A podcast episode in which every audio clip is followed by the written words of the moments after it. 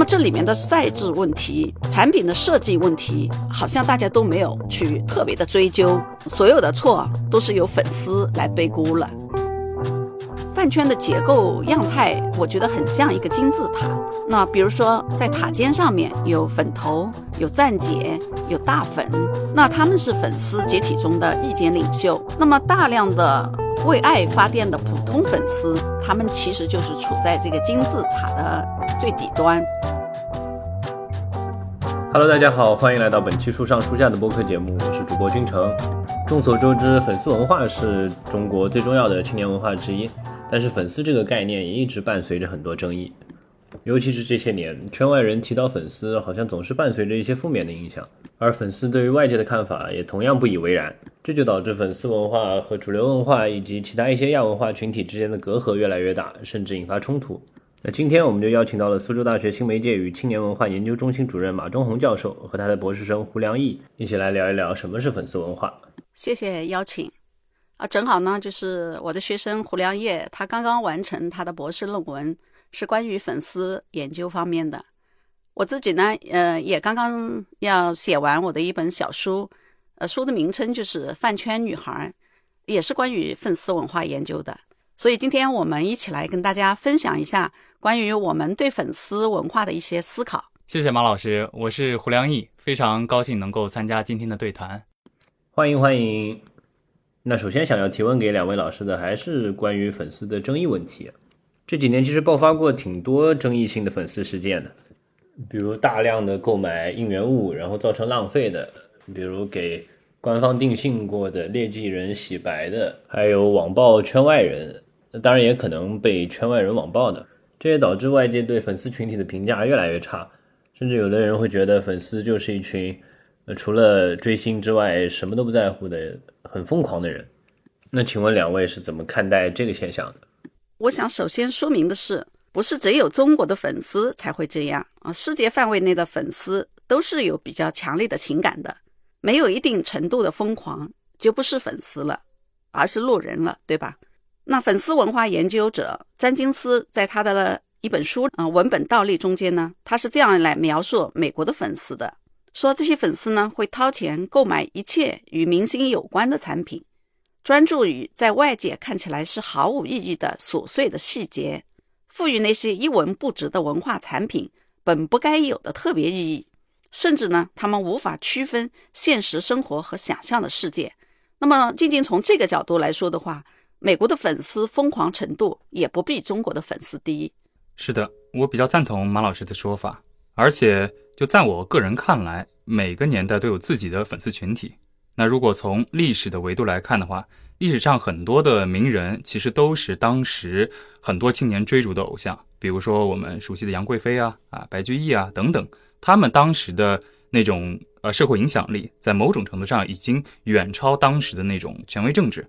那如果说从近代来看的话，像这个刘晓庆啊、崔健啊、张国荣，包括像王菲啊、四大天王等等。可以说，不同的年代，他们都有各自的这样一种啊追星的行为的表现，或者说，粉丝文化其实已经成为了反映时代变化的一个很确切的晴雨表。对的，所以说呢，在任何一个年代、任何一个国家，它其实都有可能出现粉丝文化的现象。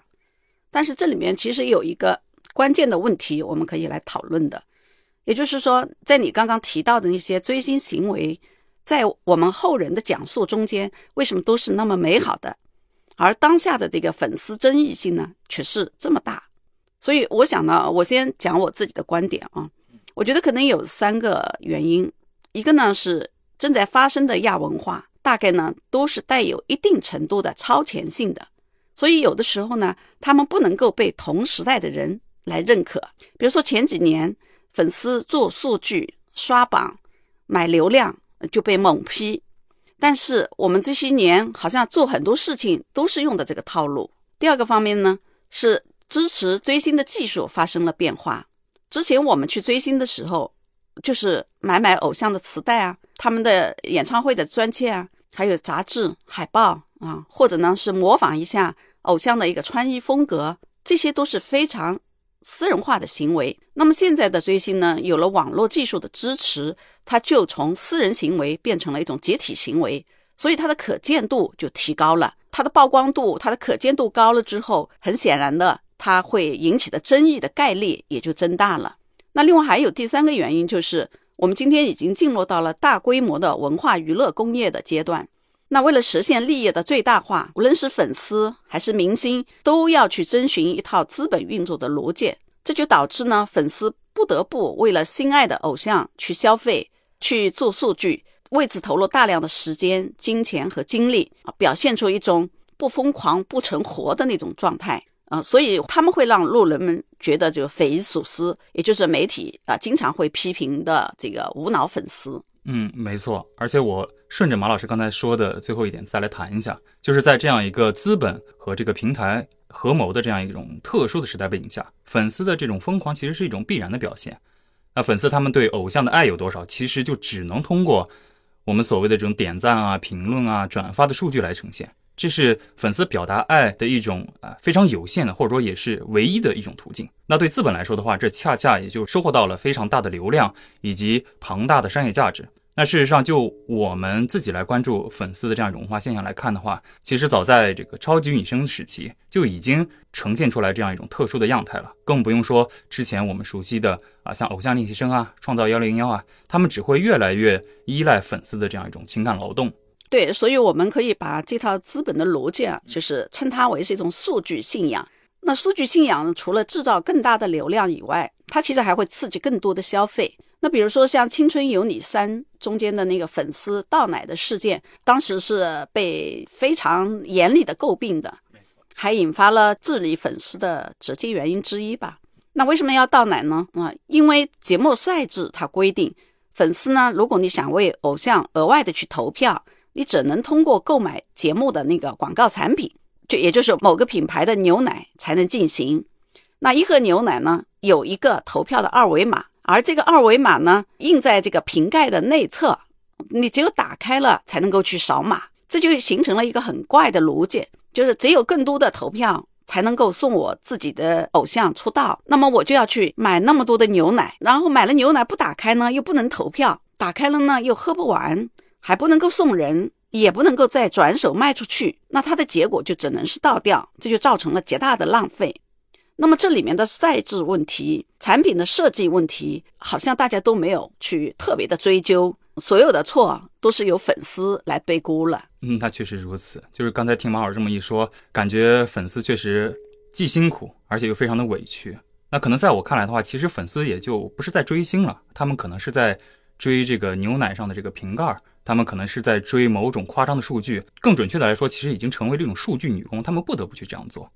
而且从另外一个角度来看的话，像这种选秀类的节目，其实是带有非常强烈的竞争性质的，或者说公平对于他们而言是非常重要的。谁的数据是真的，谁的数据是假的，谁的数据是靠买的，其实对于他们呃这种辛辛苦苦的劳动而言是非常重要的。那如果说像出现了一些造假、不公的行为，不同明星的这些粉丝之间，其实也是常常会展开骂战，比如说可能会举报，可能会造谣，甚至会通过购买一些水军，无故的这种攻击对方。那这种攻击的行为，其实也是必然影响了网络的正常的健康的生态，也就是变成了我们口中所说的那种疯狂的粉丝形象。的确是如此的，这个就是数据导向、数据信仰的一种必然的一种后果。那除此之外呢？当然，就是我们说粉丝是疯狂的粉丝，可能不仅仅是指的这个线上的疯狂啊，它还包括线下的一些。疯狂的行为，那比如说，一方面可能一部分粉丝会去追踪、偷窥、偷拍偶像的私生活，侵犯偶像的这个隐私权，骚扰到他们的正常生活。所以，这种以爱之名的追星显然是疯狂的、越界的啊！我们也认为应该是要受到约束的。但是，另外一方面呢，就粉丝的应援行为，如果他能够控制在不妨碍公众利益的时候，我。自己认为是可以接受的，比如说鸡鸡啊，再比如说在演唱会上面的如痴如狂，只要他不越界，不影响到他人的正常的出行、正常的生活或者正常的去欣赏音乐会啊，那我觉得可能问题就没有那么严重。如果越界了，那的确是一个严重的问题。嗯，没错。我在这里还想再补充一下，即便是我们刚才探讨了或者说分享了这么多关于粉丝的行为有多么的疯狂、多么的失智，其实也并不是所有的粉丝都会这样。就换句话来说，我们刚才分享了粉丝那么多的不好，其实也只是数以万计的粉丝当中一个非常小的面相。那外界所讨论的粉丝，在我们学界看来的话，只是一个非常笼统的概念啊。那我们可能一个很基本的主张，就是要在这种笼统的概念当中看到其中的差异性。比如说，就在我接触到的。粉丝过程当中，很多粉丝他其实是压根儿没有做过任何的不理智的行为的，他们能够非常正确的认识和控制对偶像的这样一种情感，但是却依然要去背负或者说承受舆论指责的这种重压，或者说非常强大的一种压力。那对于他们而言的话，其实是非常委屈的。是的，是的，粉丝群体的很多争议性行为，且不论他到底是不是真的不妥当，它本身首先很大程度上就不是粉丝自发的。就像老师刚刚讲的，它可能更多的是平台和资本塑造出来的一种行为、一种逻辑。那这些粉丝就不得不去遵循这种逻辑，才能够给他们的这些偶像能够应援到，也能才能体现出自己的这个追星的诚意。我还比较好奇的一点是，不管是直接花钱砸钱，还是像刚刚两位老师说的去做数据、去打头，其实都是需要粉丝去做很大的付出的。但是其实我们知道，追星不太能给粉丝带来比较直接的回报，哪怕是去跟明星进行接触，其实你花了很多很多的东西，你顶多去参加他的演唱会或者，呃，签售，可能握手合照已经算是非常难得的机会了。那促使他们依然能够这么做的动力是什么呢？或者说他们为什么可以接受这样的，在可能外人看来不是那么划算的投资回报比呢？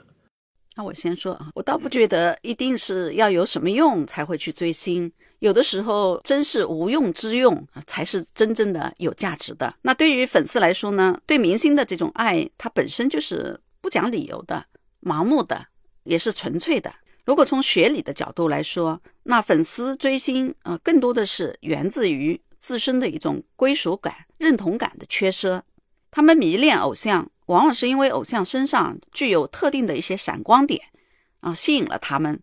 比如说完美的形象啊，他们的高情商、高智商，有的时候可能是他们的价值观，甚至于有的时候就是他们作为明星那个营业的那种业务能力啊，他们的工作成就等等。这些呢，其实我们不得不承认，就是每一个偶像身上总有他的特殊的一些闪光点。那这些东西其实对粉丝是有很强的一个吸引力和认同感的。有的时候他们就是由此才去落坑，然后被这个偶像呢来圈粉的。所以粉丝需要通过自己喜欢的明星。来找到自身存在的一个价值，也就是说，将理想化的自我呢投射到这个偶像身上，来去获得鼓励自己前行的一些力量。嗯，我觉得，所以我们通常讲的粉丝和明星，它其实是一种双向奔赴。嗯，那我想根据马老师刚才说的话，再补充一点。就是我个人认为，就是除了身份上的认同之外，可能还会有情感上的一种补偿。那对很多的当下的年轻人而言的话，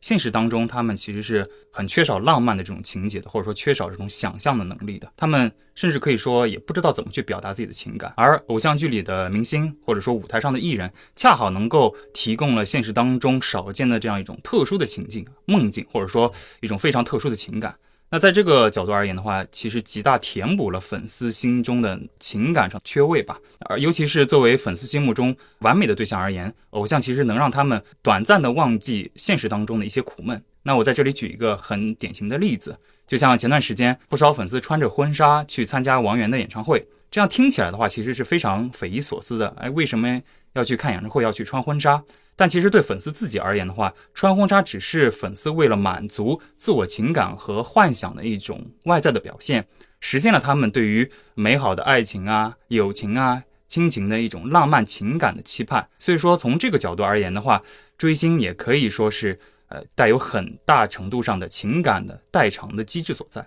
的确是这样的。那么，如果我们跳出粉丝的个人视角来看，也就是说，从粉丝的社会关系来看的话，追星好像也是这个青春时期的一种特别的，就是可能人人都会有程度不同的这样的一个经历。那为什么呢？就是我觉得追星或者说去分享这个娱乐圈的一些信息，往往就会成为我们茶余饭后休闲时间和他人去建立社会关系的一种方式。也就是说，因为追星，我们就有了很多的谈资。不然的话呢，跟一群同龄人坐在一起聊什么呢？所以聊聊明星，聊聊我们喜欢的偶像，聊聊他们的故事，聊聊我们是怎么热爱他们的，等等。这就是成为了他们建立关系、巩固关系、延续关系非常重要的一种社会资本。嗯，没错，尤其是呃，这点我特别有感触，就特别是当一群志同道合的朋友聚在一起的时候，就他们的那种观念啊、情绪啊、想法，其实都是相通的啊，产生共鸣的。那这里的一个非常特殊的意义，就是在于粉丝在当下一个重压的社会里面，其实是可以找到理解自己的人的，他不再是一个病态的异类。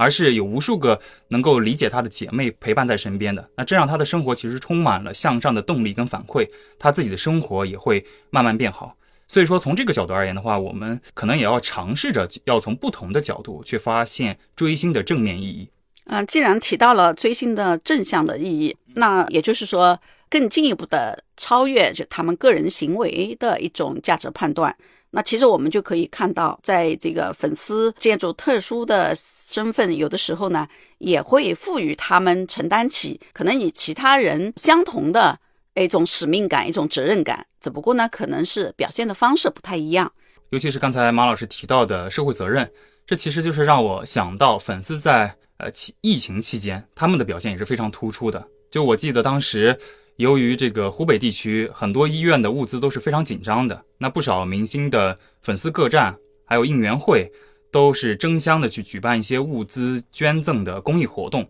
那他们这些粉丝就会以惊人的这种组织力啊、执行力啊，把口罩、防护服、卫生巾等等一系列的救援物资运往武汉。而且在整个的过程当中，粉丝也会实时的公布活动的进展、公示具体的费用明细。在某种程度上，他们成为了参与社会活动、承担抗疫重任的非常关键的一员。那从这个角度来看的话，粉丝其实也就不再是，呃，一些自媒体所说的他们只是无脑的消费，或者说是一些只会想象、叽叽喳喳、只会疯狂的一群人，也是承担了一些社会责任的一些公共性的人物。那正是因为有这样的感召，才让粉丝成为了他们自己想要的人，也就是说，想要跟明星啊与整个社会啊一起并肩作战。哎，是的，是的，我之前也听说过这些事情。我觉得他们非常厉害的一点就在于，他们不仅是直接的去捐钱捐物，他们甚至会亲自参与进这种物资的采购和配送中。我觉得这个其实是要求，呃，高度的执行力和比较优秀的管理能力的。这可能和外界平常对粉丝的印象是完全不同的。我其实也挺想知道，为什么这样一群可能都素未谋面的人。可以做出如此高度组织化的行为呢？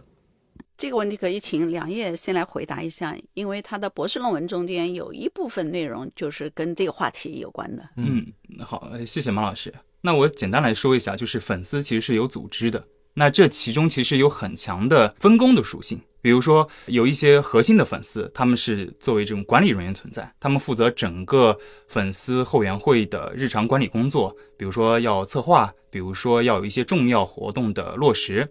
那除了核心粉丝之外，也会有一些骨干粉丝，他们在整个组织中为爱发电，贡献自己的技能。比如说，他们可能会有一些啊文案上的撰写、图片制作，还有一些打头流程的监工等等。而且他们也会积极的去制定相关的政策。那这种政策上的制定，一方面使一群这个分散的粉丝变成了一个集体，另一方面呢，其实也是约束在这个集体里的粉丝啊，不要给偶像招黑啊，从而更好的去展现出自身的这种粉丝修养啊。尤其是这种大部分的粉丝通过加入超话、加入应援群啊，其实他们就是可以在网络上获得自己的粉丝身份。那加入到一个社群之后。啊，他们的这个超话社群其实有着非常明确的规章制度，他们要引导新入群的粉丝是如何去做数据的，如何去参加活动的。那这种活动或者说做的工作越多，他们一方面能够在心里拉近与明星之间的距离，也就体现出了哥哥需要我的这样一种潜在的心理；另外一方面呢，也能够将呃粉丝组织看作成一个有凝聚力的集体，会继续将自己的力量投入到粉丝组织的运营工作当中。是的，在此基础上呢，有两点啊需要特别的注意。一点呢，就是一个人追星呢，我们可以叫做粉丝；而一群人追星呢，就从粉丝变成了饭圈。那我自己觉得这里面的区别是在于，饭圈呢它是有组织、有制度、有纪律的，而粉丝呢是一个个人行为。所以，我们一般看到的争议事件呢，它是饭圈在起作用，而不是粉丝在捣乱。虽然粉丝和饭圈之间是有着密切的关系，但他们是不完全相同的。那第二个方面呢，就是说饭圈的结构样态，我觉得很像一个金字塔。那比如说，在塔尖上面有粉头、有站姐、有大粉，那他们是粉丝解体中的意见领袖，具有巨大的这个话语权，它能够引导整个粉丝群体活动的一个走向。那么，在这个金字塔的中部呢，是各个小组的组长啊，比如说像数据组、巡逻组、应援组等等。他们既负责传递大粉的这个意见，也负责呢具体行动的落实。那么大量的为爱发电的普通粉丝，他们其实就是处在这个金字塔的最底端，数量大，但是他们其实没有多大的发言权，他们也不能够去策动某些这个活动，所以他们只是在做大量的应援的工作。那可能在媒体中间所说的这个疯狂的粉丝，就是这些人。那所以，我个人觉得，我可能有点为他们抱不平啊。所以，我觉得他们这群人其实是没有发言权的，所以也是比较容易受到伤害的一群人。嗯，这么看来，普通粉丝还是挺被动的。他们应该才是那些对偶像感情最真挚、最热烈的人。但是，在这个组织结构里，他们其实又到了一个比较边缘，甚至说是被剥削的位置。不管怎么说，粉丝群体他还是有能力去完成这样有组织，并且造成一定影响力的社会活动，起码就证明他们不是像外界所认为的那样无脑。是的，这也就是为什么我们要强调粉丝之间的差异性，不能把它混为一谈。一方面就是我们要看到这个里面的不同的位置，它所具有的不同的力量；另一方面呢，我们要把这群人呢放到特定的条件下去考察。放到特定的情境中间去考察他们，可能我们才能够真正意义上的去理解他们。要不然的话呢，就只会加深不同文化之间的误解，甚至呢，去引发粉丝和其他社会群体之间的一种冲突。没错，就像当时吴亦凡因为涉嫌强奸被捕，那有很多的粉丝宁愿相信他们的偶像是被诬陷的，甚至说。扬言要劫狱啊，为他洗白，那这其实已经是突破底线的事情了，所以说才会呃招来如此强烈的批评。但是我们确实也应该要去看到粉丝做的很多正能量的事情啊，我们不能这个一竿子打死。对的，就是如人饮水，冷暖自知，就是这个道理。就是对于部分粉丝来说，他们的社会表现，嗯，不仅仅是有正向的价值，呃，有的时候呢还。是具备了天马行空的一些想象力，所以詹金斯也曾经说过，就是粉丝对喜欢的文化产品呢，不仅仅只是单纯的喜爱、沉迷，还有呢，包括不满和反感。所以他们不是单向的去接收媒体投喂给他们的内容啊，他们会经过主动的一些创造性的工作，努力的呢，向自己和其他的粉丝。表达作品中间呢没有能够实现的一些可能性啊，而且呢就是粉丝呃他们也绝不会毫无自我意识的完全沉迷其中，而是会把更多自己喜爱的文化产品呢视为原材料，再按自己的方式去解读啊，创建属于自己的一种文化。所以在这个意义上面，我是觉得粉丝跟疯狂、设置、无脑呢，嗯，不能够划等号啊。反而呢，我们应该更看到，就是那些积极的延伸出来的各种各样的文化实践活动，比如说像同人创作啊、耽美创作啊等等这种二创的这个产品。所以说，也可以这么认为吧，就是很多时候粉丝文化它是延伸了这个原创作品或者是偶像的这个生命力的。嗯。而且就是不只是像马老师刚才说的这种想象力，粉丝他还有无限的这种创造力。那就从粉丝追星的这个角度来说的话，粉丝自己其实就是流行文化领域的专家。比如说，他们就会高度的关注作品里面的情节啊、叙事、情感细节，甚至可以说是吹毛求疵。他们具备了非常专业的文本评判的能力。呃，在某种程度上，他们其实也是形成了一种能够与文化精英相抗衡的特殊的粉丝力量。那对他们来说的话，他们可以提供对作品非常深入的理解、非常独到的认知。他们也可以打破既定的情节和内容，然后进行文化的再生产，从而展现出来非常具有个人色彩的批判性的思考能力。哎，你刚好是提醒了我啊！我再延伸一下，就是粉丝在创作的过程中间，他其实也是一个主动的产销者，啊，也就是说既生产也消费，或者说边消费边生产的意思啊。尤其是在近几年来。IP 改编影视剧的热潮就表明，越来越多的制作方呢就非常看重有一定粉丝基础的作品，认为这个粉丝量能够呢为作品带来收视率的保障和更热的话题度。比如说像《陈情令》《山河令》就是这样的例子。粉丝呢他也会主动的跟经纪公司、明星工作室、制作方呢就提出自己的文化需求。参与到文化产业的运作当中去，比如说，他们让公司去制作粉丝想要的这个 public box 啊，我们简称 PB 啊。那么还有呢，一些这个小卡周边、棉花娃娃、数字钻戒等一系列的偶像制品。那这就形成了一种粉丝与资方的互动和博弈，所以它不是一个单向度的呃被动的一个接受者。哎，老师们为粉丝文化做了很详细的注解啊。那么在当下，我们到底应该以怎么样的视角去认识这样一群我们刚刚说规模又庞大、又富有力量、又有组织能力，但同时又充满差异性的粉丝群体呢？